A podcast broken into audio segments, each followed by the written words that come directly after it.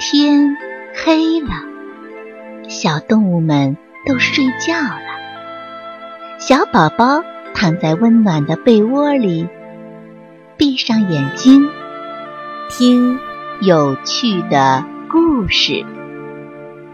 宝贝，晚安。漫不经心的老虎。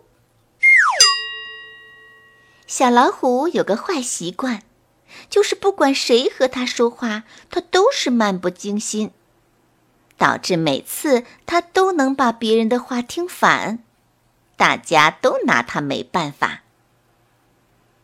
这一天是小猪的生日，小熊把朋友们都喊来，打算开个生日晚会，说：“我们要准备气球、蛋糕，还有蜂蜜。”哦，好，我做这些。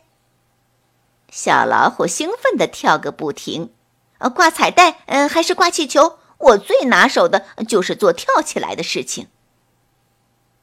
小兔气哼哼地说：“你能不能不到处跳，停下来好好听？”“没问题，我听着呢。”小老虎摇头晃脑，根本没听清大家说了些什么。大家开始做准备，小老虎也忙活起来。它不停地跳啊蹦啊，一会儿都不肯安静。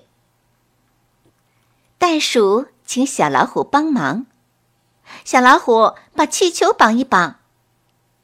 小老虎没听清，以为要把气球砰砰砰弄破，它把一个个气球都弄爆了，还得意地问。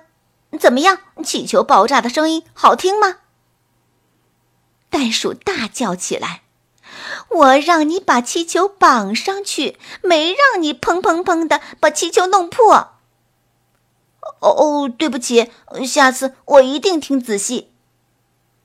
小老虎抱歉地说：“小兔，请小老虎帮忙。小老虎，帮我倒点蜂蜜，就倒一点儿。”小老虎没听清楚，以为要多倒一点儿，把一罐子蜂蜜全倒了下去，蜂蜜淌了一地，都没法走路了。小兔大喊起来：“我让你倒一点儿，你倒这么多干啥？你要竖起耳朵听清楚。”小老虎不好意思地说。哦，对，对不起，下次我一定竖起耳朵听清楚。小熊家让小老虎弄得乱七八糟，只好换到小兔家去开生日晚会。他们让小老虎去请小猪。小熊说：“小老虎，你去请小猪，听清楚，是到小兔家。”话还没说完，小老虎早就蹦蹦跳跳的出了门。大家在小兔家布置好生日晚会，就等小猪和小老虎来了。可是等啊等啊，等了好久，他们也没来。原来呀，小老虎把小猪带到小熊家去了，那里没有人，又去了袋鼠家。那里也没人。小老虎说：“哦，小猪，呃，真对不起，我没听清楚，到底是在谁家开晚会。”找啊找啊，他俩好不容易找到了小兔家。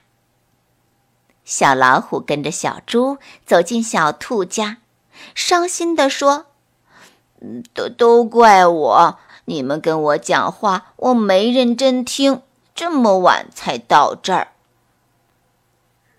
小熊安慰小老虎：“没关系，下次注意听就行了。”大家吹灭生日蜡烛，唱起了歌。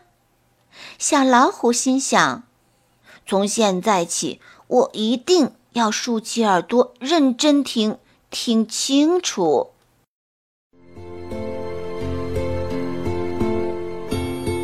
小朋友们，故事讲完了，该睡觉了，宝贝，晚安。